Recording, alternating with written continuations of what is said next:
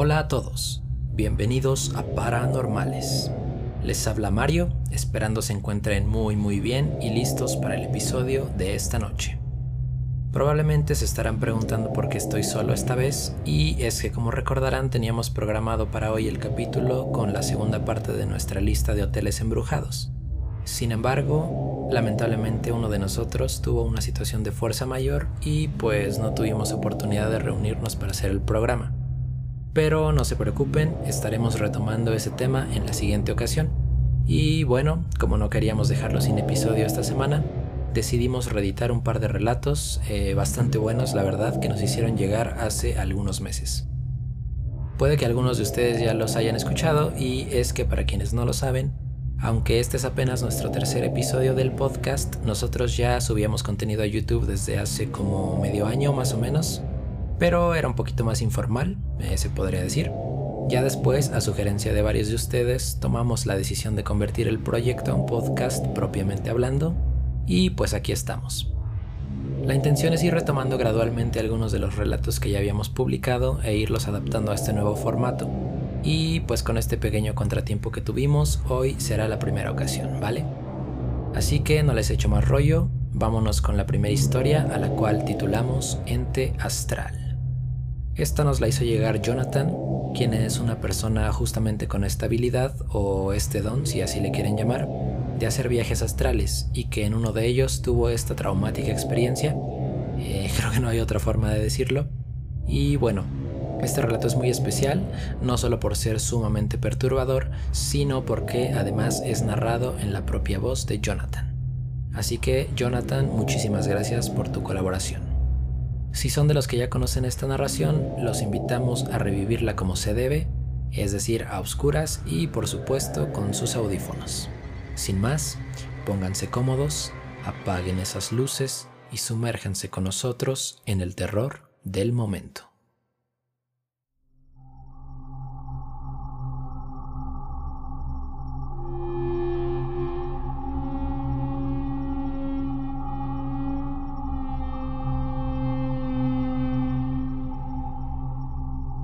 Ese día estaba muy cansado. No pude dormir la noche anterior y tenía mucho sueño. También había tenido una discusión con mi hermano y estaba muy enojado con él. Por lo regular en esa época discutía mucho con mi hermano menor. Me dispuse a dormir. A eso de las 3 de la mañana, comencé a sentir una especie de vibración en mi cuerpo, como si estuviera dentro de una licuadora. De pronto, caí en un abismo y aterricé en una especie de cueva. Supe que era un viaje astral y no un sueño, porque estaba consciente de lo que me estaba pasando. De niño siempre tenía viajes astrales. Me salía de mi cuerpo y flotaba haciendo círculos en el aire y veía a las personas a mi alrededor sin que se dieran cuenta. Eso me daba miedo, pero estaba acostumbrado y justo fue así esa noche. Una vez dentro de ese lugar, lo único que pensé fue que tenía que salir inmediatamente de ahí. De pronto a lo lejos vi a mi hermano de espaldas hacia mí. Lo reconocí por su playera y empecé a caminar hacia él. Tenía dudas de si seguir caminando porque no se me hacía lógico que él estuviera ahí. En ese momento él volteó a verme y cuando lo vi a los ojos supe que no era mi hermano su mirada cambió completamente. Su mirada se tornó amenazante y malévola, como cuando ves a un perro que se te quiere lanzar a morder. Sentí terror, un terror que jamás había experimentado antes porque me sentía atrapado como si hubiera caído en una trampa. Lo que hice fue darme la vuelta y correr del lado contrario. Escuché cómo iba corriendo detrás de mí y me alcanzó Sentí unos brazos grandes y pesados que me envolvieron. Su respiración la podía escuchar arriba de mi cabeza, como un... Me quedé quieto y asustado, pensando en qué iba a hacer para escaparme. Cuando iba a la iglesia escuchaba que el sacerdote, al levantar la hostia, Decía, Señor mío, Dios mío, creo en ti, confío en ti, te amo con todo mi corazón. No se me ocurrió otra cosa más que repetir esa frase porque sé que la oración ayuda.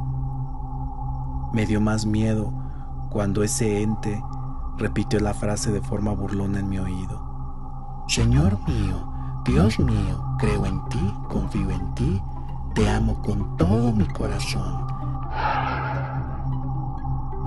Y sentí que una lengua lamía mi oído y me apretó aún más. Sentía cómo me lastimaba las costillas y me asfixiaba. En mi mente pensé que no iba a poder escapar. Y entonces recordé una frase que leí en algún libro espiritual que decía que el nombre de Dios es yo soy. Recuerdo que dije, yo soy la luz que te saca de aquí. Y pude ver que algo me envolvió en una luz blanca y salí disparado de sus brazos como un rayo de luz y entré de regreso muy rápido en mi cuerpo. Brinqué y abrí los ojos. Sentí un fuerte zumbido en los oídos. Me levanté y sentía dolor en las costillas, en los brazos y me sentía muy cansado. Tiempo después cambié de habitación. Un día estaba durmiendo y una voz me dijo en el oído, levántate que ahí está. Cuando abrí los ojos pude ver detrás de la puerta el reflejo de un hombre como de dos metros, con cuernos que se le iban hacia atrás. En cuanto lo volteé a ver, ese ente dirigió su mirada al techo y se sacudió. Me acuerdo que empecé a temblar de miedo, pero me armé de valor y me levanté. Abrí la puerta, pero no había nada. Y grité enojado que no tenía miedo, que ya me tenía harto. Al día de hoy a veces aún tengo miedo, pero entiendo que nuestras palabras son poderosas. Una buena oración y me siento a salvo.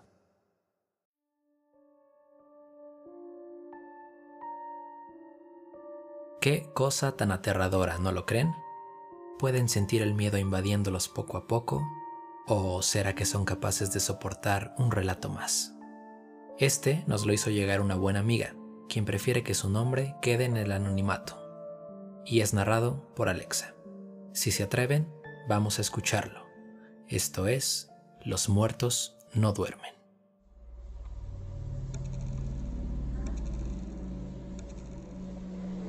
Esto me pasó hace cinco años más o menos. Era diciembre. Había comenzado ya la época de posadas y estábamos reunidos en casa de mi abuela para precisamente celebrar una. Yo tenía tarea pendiente de alguna materia de la universidad, por lo cual me fui al piso de arriba, a la recámara de mi abuelita para hacerla.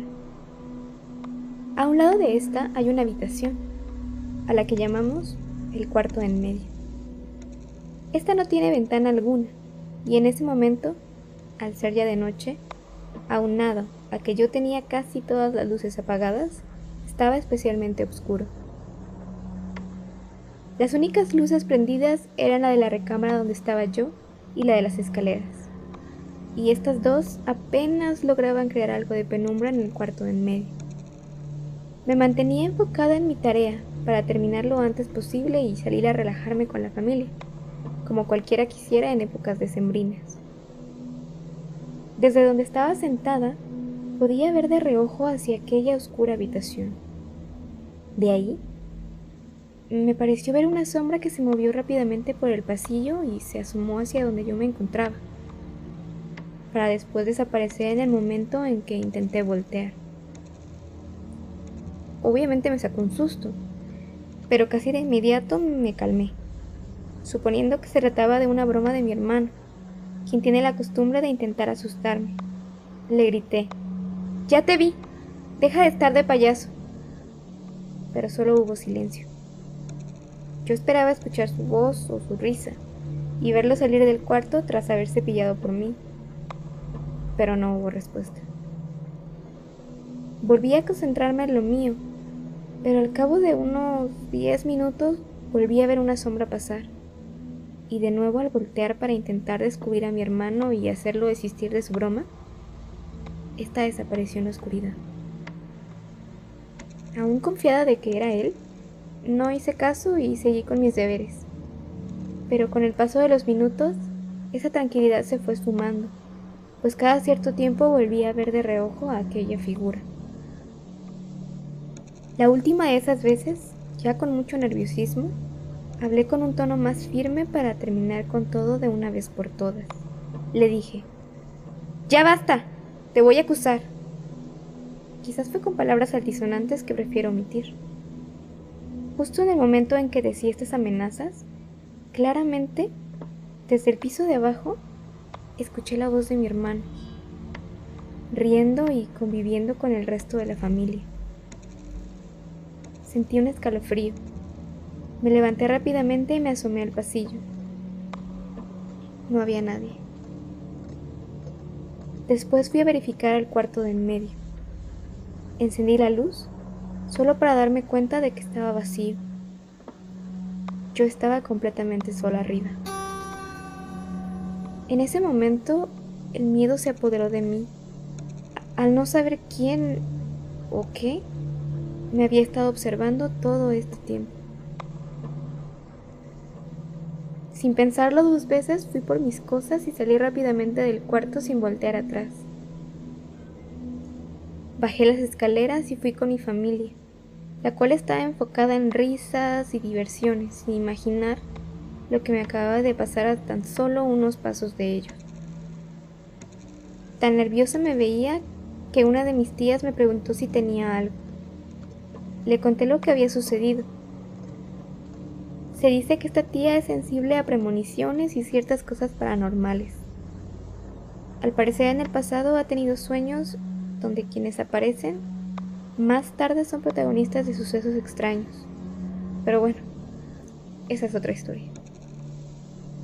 Ella sorprendentemente para mí, con mucha calma y serenidad, solo me dijo, no te preocupes, ahorita lo corremos. Vamos arriba, solo no tengas miedo. Subimos las dos al cuarto, prendimos las luces y ella comenzó a recorrerlo, buscando algo. Luego se limitó a decirme, ya se fue. Después de aquella experiencia, todo quedó en calma en esa casa y en ese cuarto, o al menos así parecía hasta hace unos dos años. Fue una noche en que nos quedamos a dormir. Como siempre me quedé en el cuarto de en medio y a pesar de lo ocurrido años atrás, yo no sentía miedo, ni nada. Hasta podría decirse que a cierto punto lo había olvidado. Esa noche había casa llena. Se habían quedado también otros tíos. Mis papás y mi hermano dormían en otro cuarto cercano y como ya les mencioné, es costumbre de este último molestarme cada que tiene la oportunidad. Y eso creí que sucedía, que trataba de asustarme una vez más, pues mi sueño fue interrumpido por una fuerte respiración junto a mi oído. Seguido de esto, sentí que alguien me abrazaba sobre las sábanas. Al intentar moverme, me di cuenta de que no era él. Mi cuerpo estaba totalmente paralizado. Trataba de hablar, pero mi boca no lograba emitir sonido. A pesar de tener los ojos abiertos, no podía ver nada más que oscuridad. Solo sentía aquel peso sobre mí y escuchaba esa terrorífica respiración. Comenzaba a entrar en pánico cuando recordé que mi abuelita decía que es eficiente decirle a eso palabras fuertes. Así que saqué todo mi vocabulario y después comencé a rezar. Inmediatamente después de esto, sentí como aquella fuerza me liberaba y todo volvió a la normalidad, aunque sería solo temporalmente.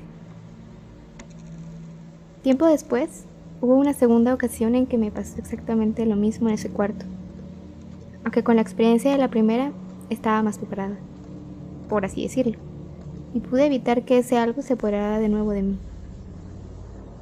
A partir de entonces, cada noche, antes de dormir, rezo, cosa que no hacía antes de que todo esto sucediera. Algunos podrán pensar que este relato es mentira, o que todo pasó en mi mente, otros quizás hayan pasado algo similar y me crean. Lo cierto es que nadie nos puede asegurar que algo o alguien no nos vigila mientras dormimos.